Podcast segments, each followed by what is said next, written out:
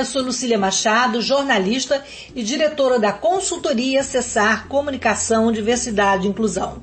Este é o podcast Acessando Lucília, que você ouve e assiste todas as terças-feiras, a partir das 18 horas, na web rádio Censura Livre, pelos canais do Facebook e do YouTube. Fique com a gente!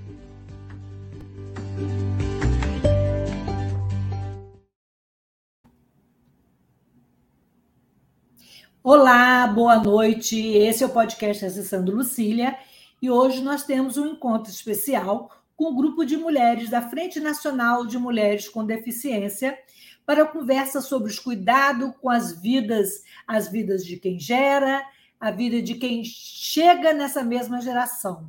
É, vai ter conversa também sobre a violência obstétrica, sobre os direitos reprodutivos, cuidados pré-natal, puerperal e muito mais. As nossas convidadas são Camila Tápia e Germana Savoy de São Paulo, Priscila Celares do Maranhão, Rosana Lago da Bahia, e para garantir acessibilidade comunicacional para as mulheres surdas, nós teremos a presença da intérprete de Libras, Letícia Navero, que também é de Campinas, São Paulo. Bem, mulheres, obrigada pela presença de contar com vocês aqui nesse momento importante para discutir assunto tão relevante é, da nossa saúde e das nossas vidas. E para começar, eu vou me descrever. Eu sou uma mulher branca, de cabelos castanhos escuros, estou com óculos com aro dourado, tenho nariz fino, boca fina, estou é, com uma blusa em tons de verde bege, um colar preto que eu não sei se está aparecendo, e estou sentada na minha cadeira de rodas, uma mulher com deficiência tetraplégica. Eu vou começar jogando a bola para a Rosana, que vai se descrever e falar. A Rosana é uma das fundadoras e é também coordenadora da Frente Nacional de Mulheres com Deficiência. Rosana, então se descreva e apresente rapidinho, cada um se apresenta e depois a gente começa o bate-papo. Olá, boa noite, boa noite, Lucília. Boa noite a todas as membros da Frente Nacional de Mulheres com Deficiência. Prazer grande estar ao lado aqui dessas mulheres incríveis. É, boa noite também ao público né, do podcast da Lucília. Eu sou a Rosana, eu sou uma mulher de pele branca, cabelos castanhos escuros, olhos claros, uso uma blusa de frio no tom bege, uh, um batom vermelho um óculos com armação na cor preta. Também estou sentada em minha cadeira de rodas no ambiente da sala da minha casa. Ao fundo, uma, uma parede bege e um quadro né, com moldura branca decorando. Obrigada mais uma vez a oportunidade de estar aqui com vocês, essa parceria bacana com a Frente Nacional de Mulheres com Deficiência. Então, vamos por ordem alfabética. Agora, eu apresentei a Rosana primeiro, porque a Rosana é uma das fundadoras da frente, mas agora vamos à ordem alfabética. Camila, se apresenta aí para o nosso público. Oi, gente, boa noite. Eu sou a Camila Tápia. Eu sou daqui de São Paulo, capital, tenho 39 anos.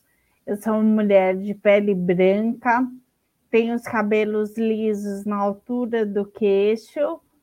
É, ele é castanho com algumas mechas loiras olhos castanhos, eu uso óculos de grau com armação vermelha, estou vestindo uma jaqueta preta e eu estou na minha cadeira de rodas porque eu sou mulher com deficiência física oriunda de uma doença rara.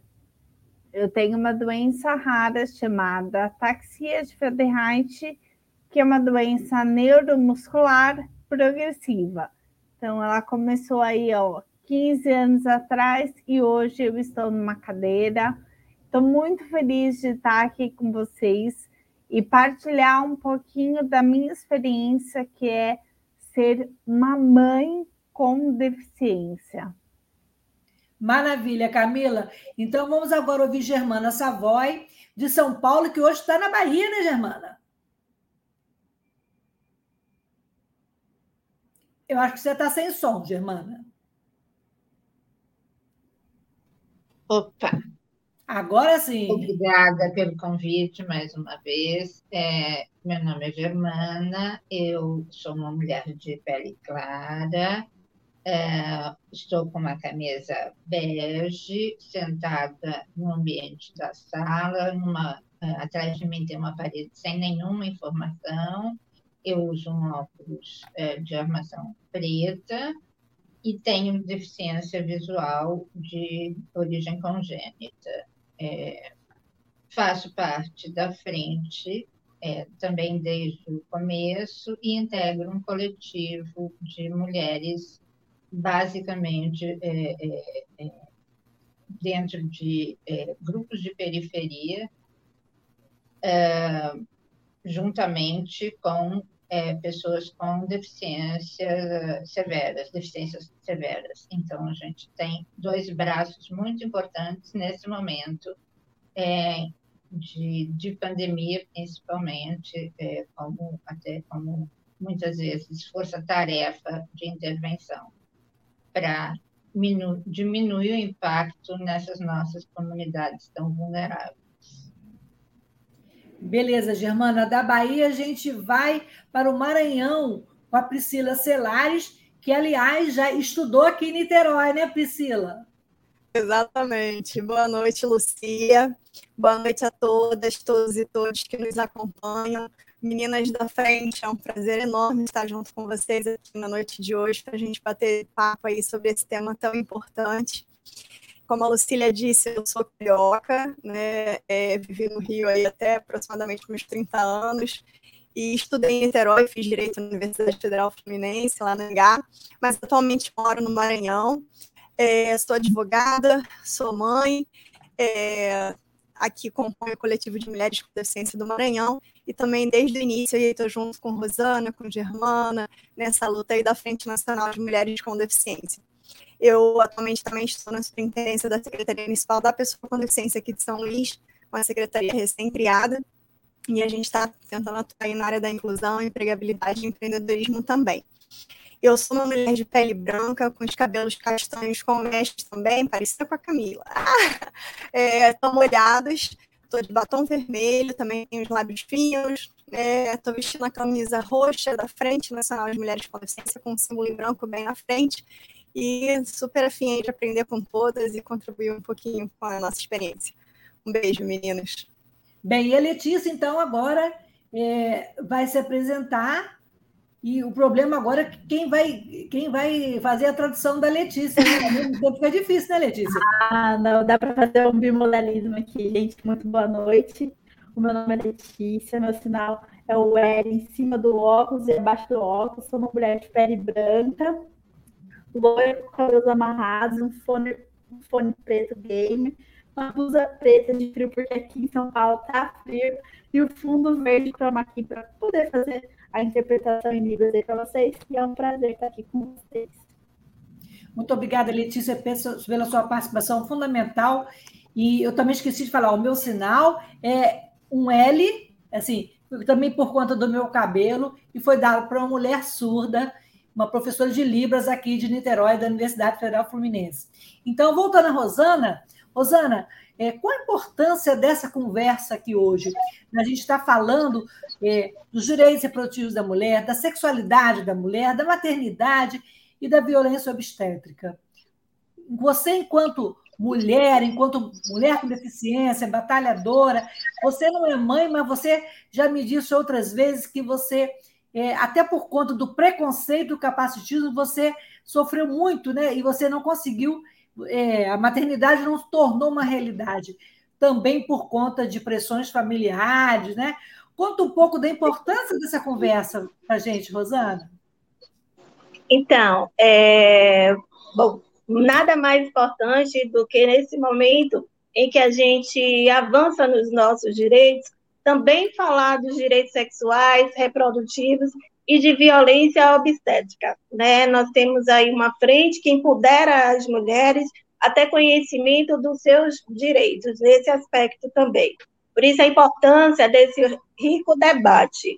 É, na verdade, a gente sabe que pela sociedade capacitista em que nós vivemos, isso não é negado, e isso acontece até mesmo no âmbito familiar, né?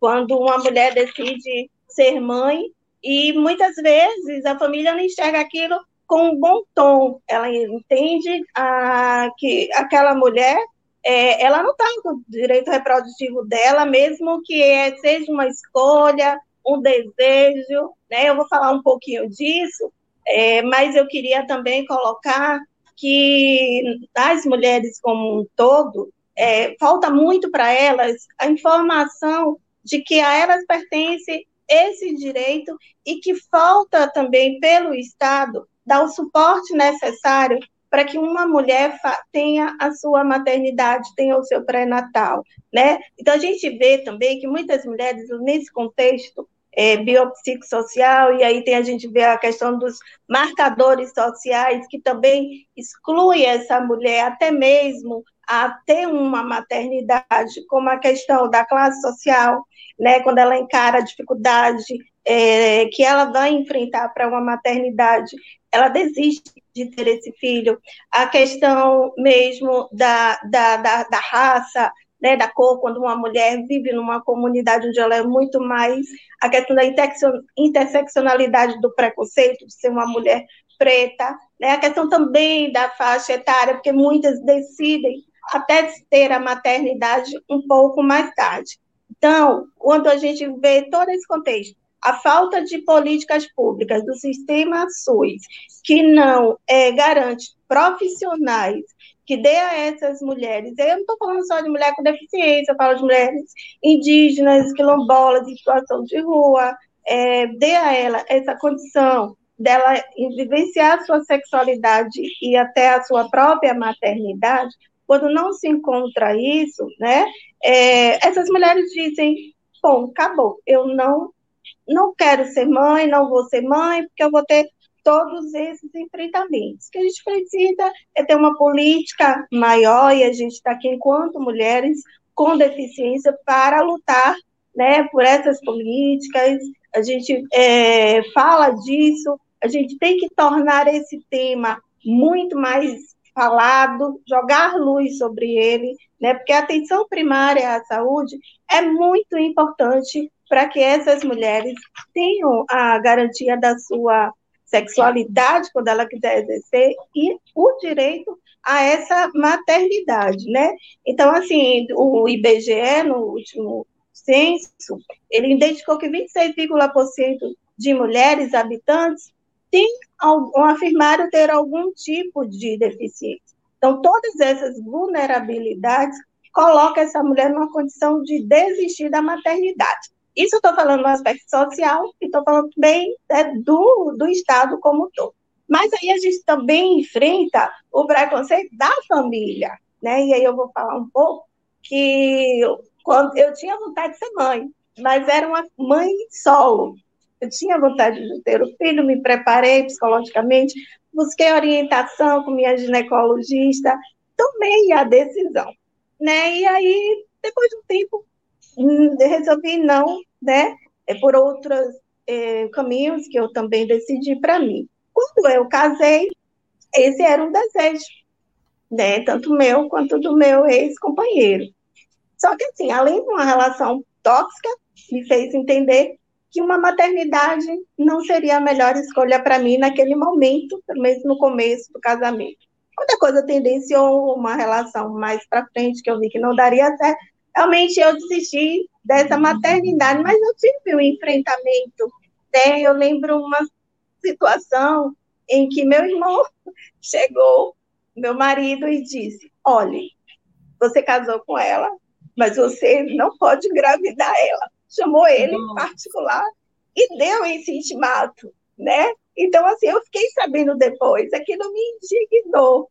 E com o tempo isso foi um pouco sendo, esse desejo foi sendo abortado por muitas outras situações. Mas, assim, o que eu quero dizer é que essa negação, esse olhar capacitista, ele existe, somente na família. Muitas vezes a família não dá o apoio, porque imagina que aquela mulher que vai engravidar, ela vai ser um peso, vai ser um fardo, vai ser complicado, ela pode morrer na gravidez, vai ser uma gravidez complicada né? Você já tem toda a negação do outro lado, e quando o apoio da família também não vem, morre, né? E a gente sabe que a, isso é um direito da mulher, está garantido pela LBI, né? Lá também desde a convenção também se garante o acesso à saúde para que a mulher possa exercer é, essa vontade de colocar em prática esse desejo à sua maternidade. Tenho certeza que a gente vai ouvir aqui depoimentos dessas mulheres que estão aqui, algumas devem ter tido uma maternidade um pouco mais tranquila, outras mais complicadas. A gente tem relatos, tem um estudo da Germana que vai pontuar isso muito bem, trazendo para a gente. É, e tem um caso que me chocou e eu fiquei sabendo, eu esqueci a cidade, mas uma mulher é, surda ela não fez o acompanhamento de pré-natal durante a sua gravidez. Para ela, ela só tinha gestação de um bebê. Na hora do parto, descobriu que tinha dois bebês. Então, assim, foi para ela assustador. Imagine o impacto daquela notícia naquele momento de que você está parindo dois bebês. E, na verdade, ela não teve o acesso. Então, para a mulher com deficiência, é tudo muito mais difícil, a política pública de saúde, para ela fazer um preventivo, né, a gente não tem os equipamentos adequados, o mamógrafo também é muito complicado quando a mulher precisa disso.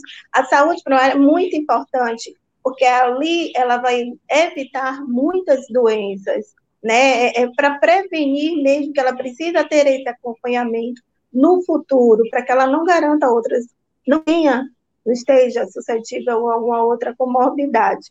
Então, Exatamente, é preciso olhar para esse para essas mulheres, principalmente as mulheres com deficiência que precisam de uma política de saúde especializada, uma atenção maior. Eu vou parar por aqui para as nossas amigas falarem. Não, Rosana, é isso mesmo. É, então, vou começar pela Camila. Camila, exatamente como a, como a Rosana falou, é, nós, mulheres com deficiência, é, encontramos preconceitos para não só para viver a nossa sexualidade, mas também para viver a maternidade, porque na medida em que nós temos um corpo que é, não é o corpo padrão normativo, né? É um corpo que distou dos padrões estéticos vigentes, perfeito, né? Então, por isso, nós enfrentamos o preconceito e é, sofremos né, e passamos por, por, por essa estrada sinuosa. Eu queria saber como é que foi para você esse seu percurso é, da gravidez e como é que você enfrenta isso hoje como mãe e como pessoa com deficiência. O, o preconceito ele nunca vai acabar. Sempre terão situações em que as pessoas se admiram porque você é uma mãe com deficiência já teve N situações onde a minha irmã mais velha, muitas vezes, ela era considerada mãe. Saíamos eu, meu filho e minha irmã, e ela, todo mundo falava, ai, como seu filho é bonito. Não, ele é meu sobrinho, ele é filho da minha irmã. Aí as pessoas me olham numa cadeira e falam, como? Eu, a, a experiência que a Rosana queria de mãe solo, eu tive. Eu vivi num relacionamento por sete anos. Não aconteceu de eu ter um filho por opções nossas mesmo, do casal. E aí acabou de eu, de eu ter um filho de um outro relacionamento, não chegamos a casar e eu me vi na condição de mãe sozinha. É, confesso que assim foi difícil para amigos, para as pessoas próximas e até mesmo alguns familiares. Questões do tipo: sua saúde já é frágil, você vai aguentar levar uma gravidez? Primeiro ponto. Segundo, como que você vai fazer para cuidar? Você vai fazer para dar banho? Como você vai fazer para levar o seu filho como qualquer mãe? E aí eu falo, eu fui e sou mãe exatamente como toda mulher. É claro, tem algumas limitações? Tem. Tem algumas adaptações que a gente tem que fazer? Tem mas eu não sou menos nem mais mãe, sabe? Também, além dessa parte do preconceito negativo, onde a gente é vista como incapaz de ser mãe, também tem uma parte que olha como se nós fôssemos super heroínas por ser mãe, de falar: nossa, que legal, você traz seu filho para a escola. Que mãe não leva o filho para a escola? Agora, só porque eu estou numa condição física que eu preciso de uma cadeira de rodas para me locomover, eu não posso levar o meu filho para a escola? Ou então, assim, eu estou fazendo, sabe? Estou salvando o mundo porque eu estou levando meu filho para a escola. Então, assim, ainda existe esse capacitismo, esse preconceito de que a mulher, mãe e a deficiência não cabem perfeitamente no mesmo lugar é muito ruim, porque isso, é, além de me incomodar, eu tenho, meu filho tem seis anos, e eu já vejo isso como reflexo para ele. Então, tem algumas situações que ele mesmo, ele não gosta. Por exemplo, ele fala assim, mãe, por que, que aquele cara ali está te olhando tanto? eu sei entender que aquela pessoa que está olhando tanto está olhando meio com curiosidade, com admiração, com... e ele com seis anos ele não consegue, mas ele já entende que a sociedade, o meio, vê a gente como diferente. Tem é, também. O quadro, é, o quadro, realmente é complicado, né? É. O, Camila, é, vamos ouvir um pouquinho a Germana. A Germana, além de é. falar da experiência dela como, como mãe, como mulher com deficiência, é, Germana tem uma provocação, né? Você tem esse estudo e a gente sabe que as mulheres com deficiência é, ainda contam com ações inexpressivas no serviço de atenção básica de saúde, né? Então, assim, poucos reconhecem os aspectos relativos aos nossos direitos sexuais e reprodutivos e essa dupla vulnerabilidade por sermos mulheres e por termos deficiência. Então, é, é, quais as principais consequências desse cenário? Que ainda é agravado pela falta pela dificuldade de acessibilidade física, das barreiras atitudinais. Como é que você vê esse quadro, o Germana, como mãe, como mulher, como deficiência? Olha, Lucília, eu acho que é, os depoimentos são muito, muito já, as duas, os dois depoimentos já são bastante, é, tem muito conteúdo para, nesse momento, eu até é, aproveitar e perguntar, né, também provocar, para a gente seguir um pouco é, é, numa, é, até numa, um movimento propositivo, né, assim, é porque que nós, eh, tendo marcos legais tão bem é, explanados já pela Rosana, e provavelmente né, a Priscila vai é, nos elucidar muito mais, é, tendo todo um, um, conhecimento científico, que não nos faltam formulações teóricas, conceitos, né, ao longo dessa dessa história da inclusão, que a gente sai do modelo segregacionista e vem caminhando para a inclusão, criando conteúdos, criando conhecimento, criando, fazendo né, pesquisa e ciência, subsidiando é, diretrizes e políticas públicas. Por que que depois de tudo isso, né, é, de tanto conteúdo, a gente tem essa inclusão ainda tão incompleta, é, ao ponto de é, nós não termos acessibilidade é, na atenção é, é, à saúde da pessoa com deficiência de forma geral.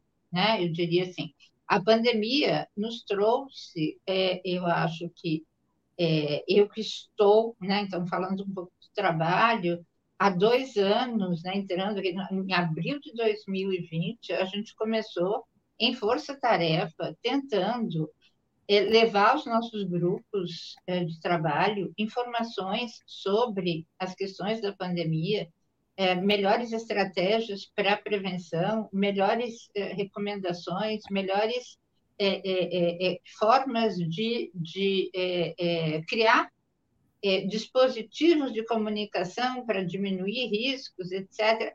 Ou seja, é, construindo é, ferramentas e, e, e, interfaces para diminuir o impacto é, da pandemia nas pessoas com deficiência, é, o que, na verdade, é por todas as diretrizes e recomendações internacionais e grupos dos pais, eu participei há 15 anos, já levavam para a secretaria, já levavam levaram, já levei, né, para secretarias de pessoas com deficiência, secretarias de saúde, protocolos e projetos para assistência de pessoas com deficiência em situações de risco, em situações de desastres climáticos, em situações de emergências sanitárias.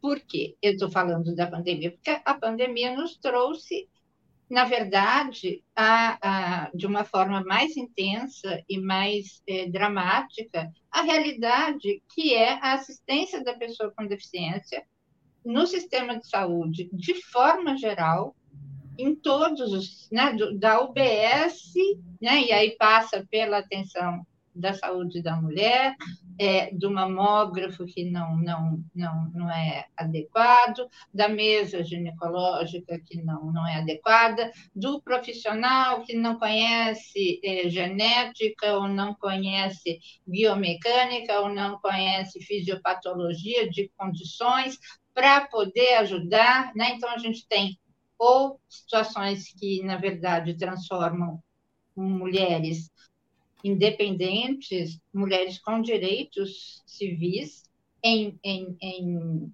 em crianças né, que são infantilizadas, a, até é, é, tendo interferência de familiares para tomar suas decisões, ou isso aqui, né, até no que diz respeito a pessoas que estão, é, é, digamos, numa situação de muito mais acesso à informação, né? Para cada uma de nós tem inúmeras pessoas que sequer estão no mapa, né, dos censos e da, das informações elementares. É, é, é, eu estou tentando dizer que é, a pandemia traz, de uma forma intensa e dramática, uma, e nós aqui dos nossos grupos temos vivido isso, né? a, a, a forma é, é, desproporcional, exponencial em lutos, em perdas, em, em, em, em sequelas é,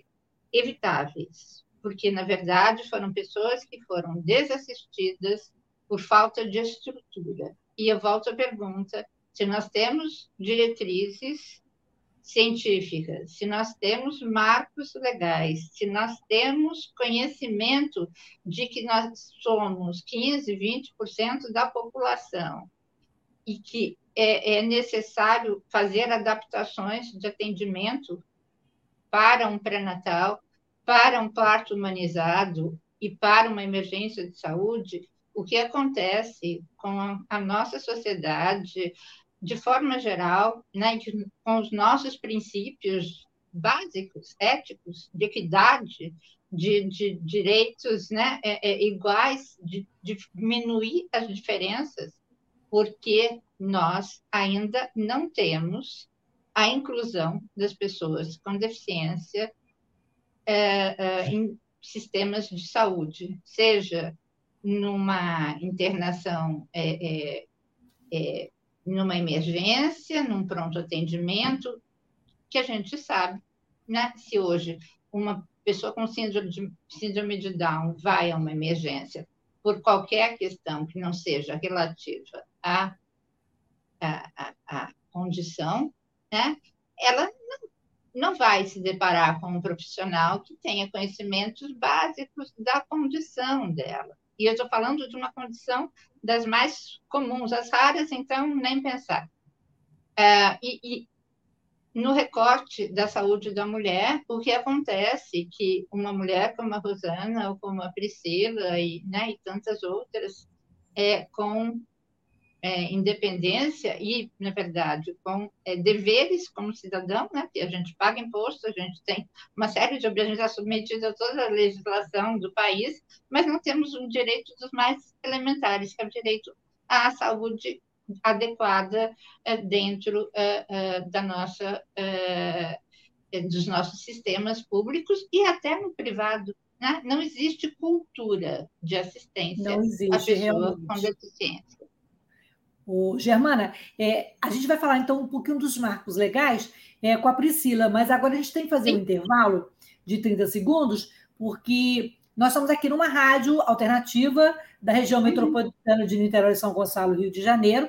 É uma rádio da classe trabalhadora, a gente não tem fins lucrativos, a gente nem toma propaganda, mas a gente precisa falar do nosso trabalho. Então, eu, tá. eu queria agradecer o Antônio pelo espaço e, na volta, a gente conversa com a Priscila que ela vai falar um pouco desses marcos legais e por que, que a gente não faz valer a lei que existe na teoria e vamos colocá-la na prática, né, Priscila? Por que, que tão difícil colocar na prática é, o que está no papel, o que foi uma luta tão importante para as pessoas com deficiência?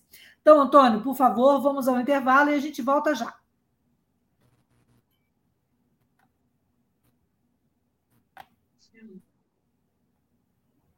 Para ajudar a Web Rádio Censura Livre, anote os dados da nossa conta. Banco Bradesco, agência 6666. Conta corrente número 5602, dígito 2. Se preferir, nosso Pix é 32 954 696 0001 81 Somos uma emissora sem fins lucrativos e as contribuições são para pagar os custos de manutenção e transmissão. Desde já agradecemos a sua ajuda. Web Rádio Censura Livre, a voz da classe trabalhadora. Para manter o projeto da Web Rádio Censura Livre de uma mídia alternativa, buscamos apoio financeiro mensal ou doações regulares dos ouvintes, de amigos e parceiros, já que não recebemos recursos de grandes empresas, políticos ou partidos. Seja um apoiador regular e ouça o agradecimento no ar durante as edições dos nossos programas. Sua ajuda é muito importante para nós. Enviamos prestação de contas mensal aos nossos apoiadores temos uma vaquinha virtual permanente. Anote o endereço virtual apoia.se barra CL Web Rádio. apoia.se barra CL Web Rádio. Saiba mais sobre a emissora no WhatsApp 21 96553 8908. Web Rádio Censura Livre, a voz da classe trabalhadora. Eu sou Lucília Machado, jornalista e diretora da consultoria Acessar Comunicação, Diversidade e Inclusão. Este é o podcast Acessando Lucília, que você ouve e assiste todas as terças-feiras a partir das 18 horas na web rádio Censura Livre pelos canais do Facebook e do YouTube. Fique com a gente!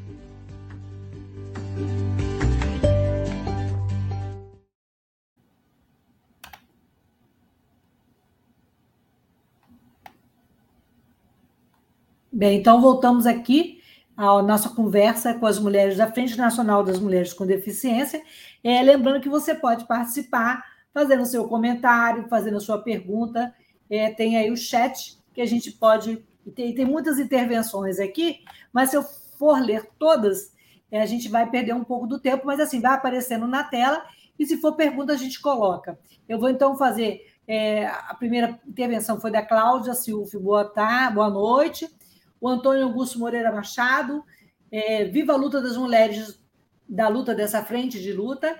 Parabéns totais. Dona Juca manda lembrança rua. Dona Juca é minha mãe de 99 anos, gente. Ela, ela saiu da Covid, está em casa, está ouvindo o programa e eu dedico também esse programa a ela. Bem, então, depois a gente fala novos, é, novos comentários aqui. Priscila, é bom ter você aqui. E trazendo essas informações importantes. E a gente sabe que, embora a pauta dos direitos seja sempre lembrada né, na política de saúde, está é, tá na, tá na convenção, está na Lei Brasileira da Inclusão, a gente vê pouca prática. Como é que você analisa essa situação? Por que, que os direitos legais é, eles não são exercidos na prática, Priscila? Quais são as dificuldades? Por que, que a gente não faz valer essa lei? Bom, Lucília, é, antes de responder a tua pergunta, só esqueci de dizer que eu também sou uma mulher com deficiência visual e que o meu, meu nome, né, meu sinal em Libras é a configuração da letra P na altura dos olhos. Desculpa, Letícia, não ter dito antes para facilitar a comunicação. Mas respondendo a tua pergunta, Lucília, é, é, muito importante a gente compreender, antes de falar especificamente né, dos direitos das mulheres com deficiência, das pessoas com deficiência como um todo, que os direitos sexuais e reprodutivos, eles são direitos humanos, né, de todas as pessoas. E aí a gente precisa pensar se, se a gente está diante de uma categoria de direitos humanos, por que, que a gente não consegue, então, exercer, né? Que é exatamente onde entra a tua pergunta. Porque para que a gente possa efetivar direitos humanos, a gente precisa ter liberdade, a gente precisa ter igualdade e a gente precisa assegurar a dignidade humana. E se a gente olhar para a especificidade das pessoas com deficiência, das mulheres com deficiência, a gente facilmente percebe é, as limitações que nós temos ou que nós enfrentamos para exercer os nossos direitos sexuais e reprodutivos de uma forma plena. Principalmente pelo próprio capacitismo, né, que tanto é, nos compromete, nos assola, nos invisibiliza, é, a gente acaba muitas vezes partindo de um pressuposto que por termos corpos que fogem de um padrão, é, por nós não termos os mesmos comportamentos que as pessoas que não têm deficiência, a gente jamais vai ser desejado é, para praticar o ato sexual ou para exercer um direito sexual, a gente não vai ter capacidade para exercer uma maternidade. Então, por que se falar em direitos reprodutivos para as pessoas com deficiência? E aí, consequentemente, a gente também não goza de igualdade para exercer esses direitos porque para que a gente possa exercer de uma forma plena, de uma forma livre os direitos sexuais e reprodutivos, a gente precisa primeiro saber do que que a gente está falando. E aí eu aproveito para enaltecer a iniciativa do teu podcast, a sessão do Lucília, de estar discorrendo sobre esse tema hoje, principalmente porque a gente está podendo contar com a presença da Letícia enquanto intérprete de Libras, para que a gente possa levar essa informação ao maior número de pessoas com deficiência, de mulheres com deficiência, porque acaba sendo esse um dos maiores impedimentos para que a gente exerça o nosso direito é, de forma realmente plena. A gente não sabe quais são os nossos direitos. Como nós crescemos, e aí as meninas já falaram anteriormente, né, o próprio ambiente familiar, dizendo para a gente o tempo todo que a gente não tem condições, que a gente não tem capacidade, a sociedade como um todo reafirmando isso para a gente, se a gente não tiver informação em formato acessível dizendo que a gente tem direito, até para a gente poder exigir do poder público é difícil. Os diplomas legais que a gente tem voltados diretamente para a pessoa com deficiência falam expressamente do dever do poder público de assegurar as condições necessárias para que nós possamos exercer os nossos direitos sexuais e reprodutivos. Mas isso não só não acontece, como nós muitas vezes não sabemos sequer como cobrar isso ou o que, que nós podemos cobrar. E é muito importante a gente lembrar que o exercício dos direitos sexuais, dos direitos reprodutivos, ele está diretamente relacionado à nossa dignidade humana. Se a gente não sente prazer, se a gente não pode ter a nossa satisfação, principalmente com segurança, como é que a gente vai falar em dignidade humana? E para que a gente possa ter prazer, ter satisfação, exercer a maternidade, os nossos direitos reprodutivos, a gente precisa primeiramente de informação. Até para masturbação é importante a gente pensar. Como que uma mulher com deficiência física, que não tem os movimentos das mãos, ela vai poder se masturbar? Como é que ela vai ter o prazer? Quais são as possibilidades que ela vai ter? E aí a gente entra exatamente no ponto também que Germana já abordou de forma brilhante, que é a necessidade da gente capacitar esses profissionais da área da saúde que estão lá na ponta somente na atenção básica, os agentes comunitários de saúde, que muitas vezes vão encontrar com pessoas com deficiência que sequer conseguem sair de suas casas, para poder abordar esses assuntos com delicadeza, com conhecimento, com propriedade, né, para que essas todas as pessoas, né, não só as pessoas com deficiência, mas as mulheres como um todo, possam exercer esses direitos que são tão importantes, tão fundamentais, de uma forma plena e principalmente com segurança. Muito bom, Priscila. A gente tem a pauta é grande, tem muitos assuntos. Eu quero falar sobre violência obstétrica, direitos reprodutivos, mas a gente tem aqui uma questão que a Ariane Queiroz de Sá trouxe. É como o município tem que proceder para adquirir o serviço especializado para a saúde da mulher com deficiência. Quem quer responder? Quem pode responder? Rosana, Germana, Camila? Quem, quem pode dar essa informação? Eu não sei de que estado é a Ariane, mas a eu acho importante. Quem vai falar? Alguém quer falar especificamente sobre esse assunto? Ou então eu vou, eu te rolo e depois a gente volta. É, a Ariane ela é uma conhecida nossa de São Paulo, ela é de Santos. Aproveito para mandar um beijo. Então, Priscila, você pode responder a ela? A Priscila que falou agora? Importante destacar que nós temos uma política nacional de saúde da pessoa com deficiência, que inclusive dispõe sobre os direitos sexuais e reprodutivos das pessoas com deficiência como um todo, de uma forma muito mais específica. Então, o que o município precisa fazer é, primeiro, é requerer ao Ministério da Saúde a disponibilização de recursos para a implementação dessa política de atenção à saúde da pessoa com deficiência no seu município. E aí é importante que o município identifique todos os equipamentos que já dispõem ou serviços de atendimento à saúde da pessoa com deficiência, porque a gente precisa ter as macas ginecológicas acessíveis, a gente precisa ter a questão dos mamógrafos acessíveis que foi falado. Então, é, para tudo isso, é preciso que esse município se identifique dentro dessa rede do SUS qual é a sua capacidade de abrangência e, consequentemente, é, a partir disso, identificar o que, que ele vai poder oferecer, buscando através do Ministério da Saúde. Maravilha. Eu queria só, só complementar, Lucília. É, por gentileza. Eu não abri logo o microfone, que meu cachorro estava latindo. Mas então, é, aqui no município de Salvador, nós temos né, é, um núcleo de atenção né, à pessoa com deficiência dentro da Secretaria Municipal de Saúde. Mas não há esse recorte para atenção à saúde da mulher. Né? Quando eu estive vice-presidente do COMPED, uma das minhas dos meus diálogos e luta, né, para que a gente pudesse ampliar isso. Mas, assim, eles botam tudo no bojo só, né, para a pessoa com deficiência. Então, é isso que a Priscila falou. Pode ser feito em qualquer município, né, ter, eles terem esse núcleo de atenção à saúde da pessoa com deficiência. Mas não há uma política voltada para a mulher com deficiência. E aí eu queria até divulgar que para estudar um pouquinho sobre o tema, lá pesquisando na internet, em 2019 o Ministério da Saúde criou um guia, guia de atenção básica à saúde da mulher com deficiência e mobilidade reduzida. Eu não consigo disponibilizar o link aqui, tá? Mas é só dar um Google que vocês vão encontrar. Então, esse guia ele traz algumas orientações e ele é voltado especificamente para o profissional de saúde que está lá na ponta. Traz a informação sobre o direito sexual reprodutivo, que serve para todo mundo, mas, assim, apontando é, algumas medidas, né, concretas e algumas ações, ele traz também, né? E aí eu acho que é importante a gente também ter conhecimento desse material.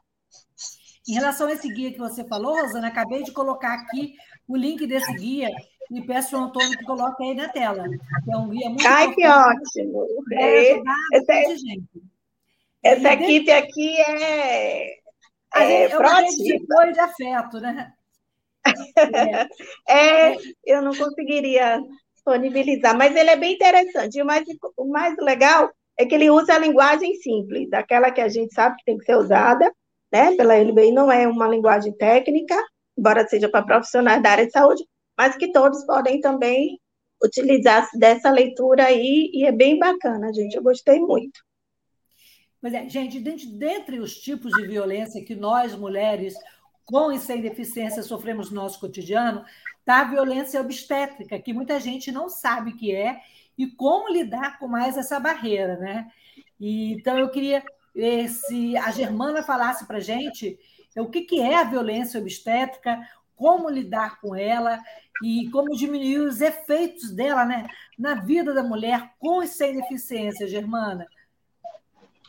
Bom, a violência obstétrica é, é na verdade, é um conjunto né, de é, maleficências né, de, de, que podem é, ir desde a negligência, a, a omissão de socorro, o procedimento mais doloroso do que o necessário, é, é, um procedimento não consentido, é, um, é, enfim, uma, um conjunto de más práticas é, que podem, desde é, serem é, de uma agressão pontual até deixarem sequelas importantes para a mãe e até para a, a criança, é, o recém-nascido, enfim, toda a, a, a, circunstância do parto fica é, extremamente é, prejudicada, é, com traumas, é, como eu disse, pontuais, até sequelas é, que podem ser para uma mulher sem deficiência ou com deficiência ter um filho até que venha a ser é, é, adquirir uma deficiência pelo procedimento inadequado. Então, nós temos aí é, um conjunto de, é, é, de más práticas e de, de imperícias uh, que passam, né, vieram sendo é, é, é, melhor compreendidas. É, é, você tem, muitas vezes, a questão é a humilhação, é a desconsideração com a. Aí, usando a questão da mulher com deficiência, para exemplificar, né, a gente sabe que muitas vezes a, a própria é, é, é circunstância é, é, da, da, da, decisão de, de ter um filho e muitas vezes a, a falta de condição de ter um bom pré-natal, né, um acompanhamento, leva a um momento do parto em que essa mulher vai ter um atendimento de uma equipe que não a conhece, com a qual ela não tem comunicação alguma, se ela precisar de algum tipo de é, é, é, é alternativa para comunicação, ela não vai ter, então ela não pode consentir ou não em, com procedimentos, e não pode comunicar certas coisas. É, o que é, na verdade, eu acho que voltando para olhar para a questão de forma mais ampla, o que eu entendo é que, assim, nós não temos protocolos porque nós não temos profissionais é, que pensem é, como fazer a inclusão da pessoa com deficiência é, em todo o sistema, vamos supor aqui, olhando para a questão é, do pré-natal, né, que é onde você pode ir construindo na relação um vínculo, adaptando, é, conhecendo a, a fisiologia daquela condição, a biomecânica, a amplitude de movimento, a, a, a, limite de dor, a forma de comunicação melhor, é, definir previamente é, se vai ser um procedimento de um jeito ou de outro. Esse, esse pré-natal não acontece, né? Nós temos, é, é, é dessa forma, com a, a, a necessária é, correção para as condições diversas. Então, seja a mulher cadeirante ou a mulher com uma questão é, é, é que precise de uma comunicação é, numa linguagem de Libra ou que precise é, de uma linguagem simples. nós não temos sequer cultura e simpatia, né? Eu acho que a palavra é essa, com a questão de incluir pessoas com deficiência. Nossos sistemas de saúde há muito tempo estão em caminhos de desmonte, né? A gente sabe disso, a gente é, é, tem todo uma, um, um impacto de, de, de é, é, dificuldades e desmonte é, muito importante nos últimos anos. Mas, é, tradicionalmente, nós o direito à maternidade, o direito a conhecer, experimentar o próprio corpo, é, como a Priscila falou, ter é, qualquer experiência e constituir-se num sujeito com direito sexual. É, e, no limite, a questão do parto propriamente, não estão na nossa cultura. Né? O que está na nossa cultura é tentar é deixar a pessoa com deficiência ainda no que diz respeito ao sistema de saúde é, excluída. Por quê? Porque é mais trabalhoso. Porque para eu dar uma boa qualidade numa assistência, é, é, oferecer uma assistência com qualidade, é, para eu, é, é, eu preciso ter é, protocolos, eu preciso ter qualificação, eu preciso ter profissionais de diversas disciplinas e até talvez novas disciplinas, eu preciso dialogar com, ah, com a universidade, que talvez precise pensar de que forma vai é, ajudar a operacionalizar. Não falta é, é, diretriz, não falta é, é, marco legal, falta operacionalizar, falta pôr em prática. E para pôr em prática, eu preciso rever, rever isso. E rever atitudes, rever formações. Sim, desculpe te cortar, é porque o tempo está passando rápido e tem perguntas aqui. O Edelbert Beckett, ele diz boa noite. Minha esposa tem a doença do Machado Joseph ela se chama Ana Lúcia Saquinelli Paz e estamos casados há 35 anos. E por que, que não existe políticas públicas mais abrangentes e transparentes para as mulheres com alguma deficiência? É, Priscila, vai que é sua. E depois, se alguém mais quiser comentar, é porque eu estou correndo quanto tempo, que faltam só quatro minutos e a gente tinha tanta coisa para falar, né? mas passa muito rápido. Vamos tentar, pelo menos, responder as perguntas. Priscila? Está me ouvindo, Priscila? Acho que ela que travou. Priscila Pronto, travou? Agora acho que eu... Priscila travou? Não, estão me ouvindo? Então, pode falar, Priscila, pode falar. Então, é, a gente para ter políticas públicas mais efetivas, é, nós, pessoas com deficiência, precisamos conseguir ocupar mais os lugares onde as nossas políticas são discutidas. É, hoje, a gente já tem a convenção assegurando o nosso direito à participação política, mas nós, pessoas com deficiência, também precisamos nos empenhar para estarmos nesses locais principalmente os conselhos de direitos da pessoa com deficiência, os conselhos de saúde, seja de âmbito estadual, municipal, a gente precisa conhecer quais são os nossos direitos para que a gente consiga exigir os nossos direitos. É, a gente precisa estar em instituições de pessoas com deficiência que nos representam, né, as organizações da sociedade civil, e que vão estar nesses espaços porque é só através da nossa participação que a gente vai conseguir ser inserido. A gente já tem obrigação legal de que o poder público é, elabore essas políticas públicas e principalmente implemente essas políticas públicas, mas nada sobre nós sem nós. Se a gente não estiver nesses lugares cobrando, reivindicando, falando, dizendo que o orçamento que foi destinado é insuficiente, que tal aspecto não foi contemplado, a gente infelizmente não consegue romper com a invisibilidade, né? Então, para ser bem rápido, acho que é isso em síntese. Rosana quer Quero complementar? Só uma, eu queria uma Quero sim. também. Camila, pode comentar, Camila. É basicamente o que a Priscila falou. O que nos falta é representatividade. Eu tenho ataxia, eu entendo o que ele está falando. Existe também, além de toda essa política de saúde, existe uma política para reprodução, porque a ataxia, por exemplo, é uma doença hereditária.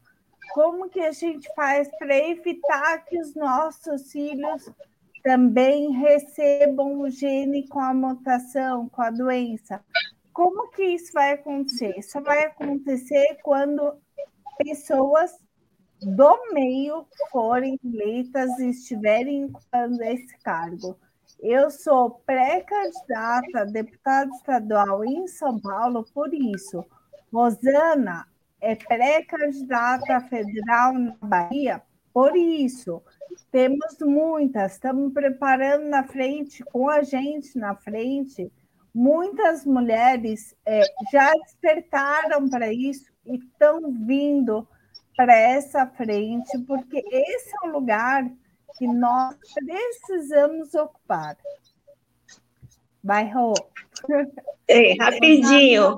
É, é, como também colocou né, a Priscila, esse planejamento reprodutivo é assegurado pela Constituição Federal, é uma questão mesmo de direitos humanos. Né? Então, assim, como a Camila disse, espaços como esse aqui, à frente, vem debater isso para jogar luz e mostrar às mulheres o quanto ela tem o direito a esse planejamento reprodutivo, né? É, no campo dos direitos, falar do, do, do, da sexualidade é também falar do direito à saúde. E o que a gente precisa também falar de uma coisa que a gente está esquecendo aqui, é da questão da esterilização compulsória, gente. Ou seja, muitas mulheres, elas são é, esterectomizadas quase que não sai, por conta da sua deficiência, porque o próprio sistema de saúde entende que aquela mulher vai ter um peso, né, no orçamento, que ela vai ter um filho, ela não tem condição também de cuidar. Quando vem o capacitismo que entra aí, a família vem, mas aí existe dentro da LBI a garantia desse direito reprodutivo, a que a mulher pode fazer a decisão apoiada, né? Questão da decisão apoiada que é um instituto. Vocês estão me ouvindo? Sim. Oi. Ah, sim, desculpa. Que é um instituto, né, é dentro da LBI. E isso só pode acontecer, é, só pode ser realizado com um consentimento, com um desejo da mulher com deficiência. Aí eu estou falando de outras deficiências, que não a intelectual. Mas isso, em algumas, situações, acontece na prática de uma forma muito comum. Então, a gente não pode deixar de falar disso, porque essa mulher, ela tem o direito à maternidade, é uma escolha muito dela. É, assim, em 2017, eu estive em Brasília para um seminário que falava sobre a saúde da pessoa com deficiência. Eu levantei a questão de não termos os protocolos de atendimento para as pessoas com deficiência, principalmente as mulheres, quando ela vai fazer exame, quando né, ela precisa fazer os seus exames de rotina. E foi me dito lá. Opa, acho que é a Rosana falhou? Eu acho que a Rosana caiu, né? Gente, o programa está no finalzinho. A gente podia ficar aqui falando é, muito tempo. Rosana, é, voltei. Programa... Você voltou? Então, faça suas considerações finais, porque o nosso programa está no finalzinho. Eu vou passar para as outras meninas depois que você falar. E continua aí para você fechar o seu pensamento, deixar o seu recado. E lembrar que é importante, Isso. assim como a Rosana, como a Camila, é nada sobre nós sem nós, mais mulheres nas políticas, na política é, pensar na hora de votar, o voto é importante e a nossa participação é fundamental para mudar esse país, para tirar desse quadro de penúria que estamos vivendo, né, Rosana? Então, meu Exatamente. Você. Tá bom. Bom, agradecer mais uma vez, dizer que espaços como esses é importante, né? A gente precisa estar no espaço de instância de poder, como Camila bem colocou, a gente tem que parar de deixar que o outro legisle por nós. Então, nós, quanto mulheres com deficiência, estamos aqui para levantar essa questão da saúde, da saúde da mulher, dessas políticas tão necessárias. É preciso ações concretas, medidas para que pelo menos se qualifique o profissional na área de saúde, que está lá na ponta, né, que tenha uma escuta com muita atenção, com respeito à diversidade, e que no âmbito do sistema SUS todas essas mulheres, não só as pessoas deficientes, sejam respeitadas pelas suas diferenças e, e que seja efetivamente garantido o direito ao a sua é, planejamento reprodutivo, né? E ela tenha o exercício da sua sexualidade. Obrigada, Lucília, mais uma vez. Um beijo grande para as membros aqui da frente. Vocês me orgulham, representam muito bem cara, as suas falas. E a gente está junto, é o papel da frente trazer temas como esse para a gente poder, então, é, discutir de uma forma muito natural, muito tranquila. É, Priscila, então você deixa aqui o seu recado final. Bom, agradecer né, ao espaço, à Frente Nacional de Mulheres com Deficiência também, por estarmos aqui hoje debatendo esse assunto de tão grande importância. Né? Destacar que no tempo da gente falar sobre a questão da hipersexualização da pessoa com deficiência, que acaba sendo mais uma consequência dessa desinformação, é, a grave consequência também dessa desinformação, que é o abuso sexual, principalmente o abuso sexual infantil. E aí aproveito para lembrar né, a nossa parceira Patrícia Almeida, que também vem desenvolvendo aí o projeto Eu Me Protejo, justamente por quê? Porque a gente precisa levar informação às crianças, às meninas e aos meninos com deficiência para evitar que eles sofram abuso sexual, isso é um direito sexual ao qual nós temos direito. E assim, a gente ainda tem, teria vários outros pontos para levantar, principalmente nessa perspectiva, mas fica aí a sugestão para a gente depois falar mais sobre isso, porque é só através da informação que a gente vai conseguir de fato conhecer para efetivar os nossos direitos e aí assim podemos viver numa sociedade melhor e mais inclusiva e compreender que tudo isso é sim violência de gênero, porque a nós mulheres com deficiência, meninas com deficiência, esses direitos ainda são muito mais violados e desrespeitados face à nossa dupla vulnerabilidade. Então foi um prazer, muito obrigada, um beijo a todas, todos e todos. Obrigada, Germana. Germana, está ouvindo? Para dar o seu recado final aí nesse importante debate que a gente não falou nem metade do que a gente precisava e a gente precisa falar, mas é, é, a gente continua nessa rede. complexos, né? São muito amplos, é, é, é todos urgentes. Eu acho que é, temos um cenário de, de precariedade né, da assistência de forma geral da pessoa com deficiência, dos cuidados, da proteção, da proteção uh, em relação a abusos, uh, uh, violências de todo tipo e, e promoção de, de, direitos também é, é muito precário. acho que nos falta operacionalizar e treinar melhor é, agentes de saúde, delegacias, é, é, toda a rede de proteção para que a gente tenha um circuito é, é na, de representatividade, é importante, é, é, fazer visitas técnicas, isso é muito importante. Agora, quanto é uma questão de sanção, de de fazer valer até leis que já são absolutamente consolidadas, é, em que a gente sabe que o, o, existe uma impunidade absoluta com relação à violação desses direitos, nós precisamos é, também é, é, ter, é, de alguma forma, redes de proteção efetivas para que o que nós já temos assegurado seja é realmente praticado e, quando não, sancionado ou punido é, é, de alguma forma para criar é, um constrangimento. Né? Não é possível violar sistematicamente direitos. Obrigada pela sua participação Obrigada e pela sua, sua fala tão didática e tão importante. E, para finalizar, Camila, o seu recado final.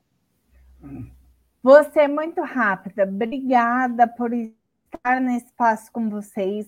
É, eu já aprendo muito em estar coordenando a frente com vocês.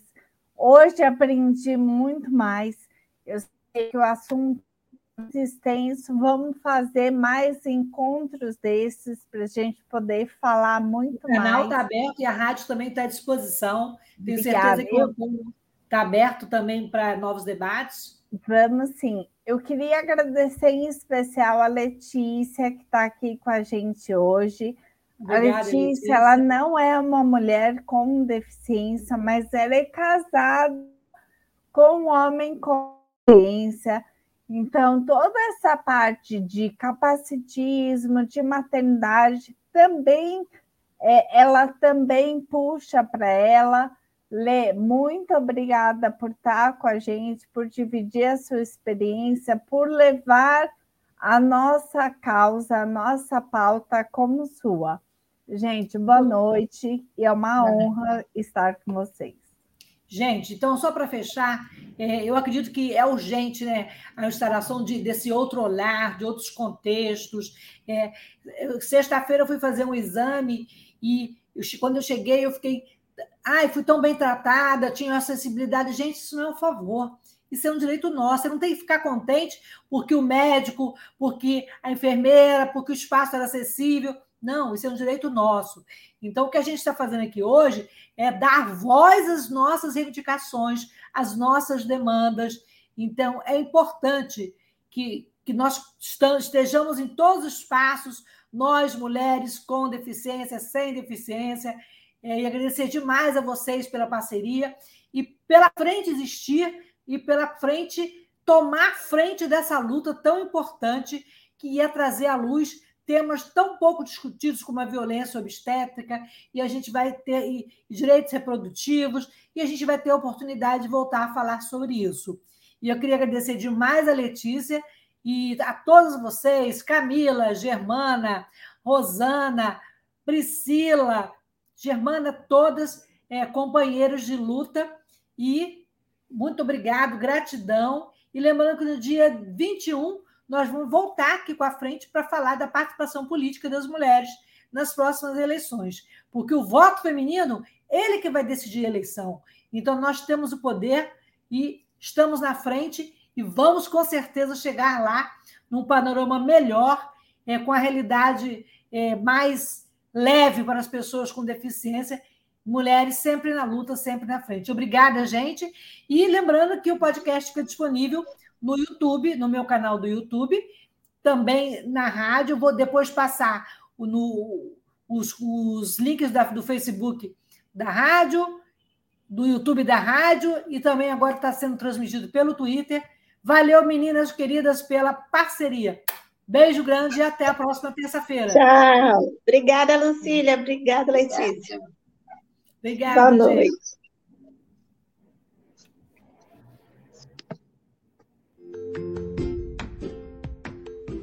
Olá, eu sou Lucília Machado, jornalista e diretora da consultoria Acessar Comunicação, Diversidade e Inclusão.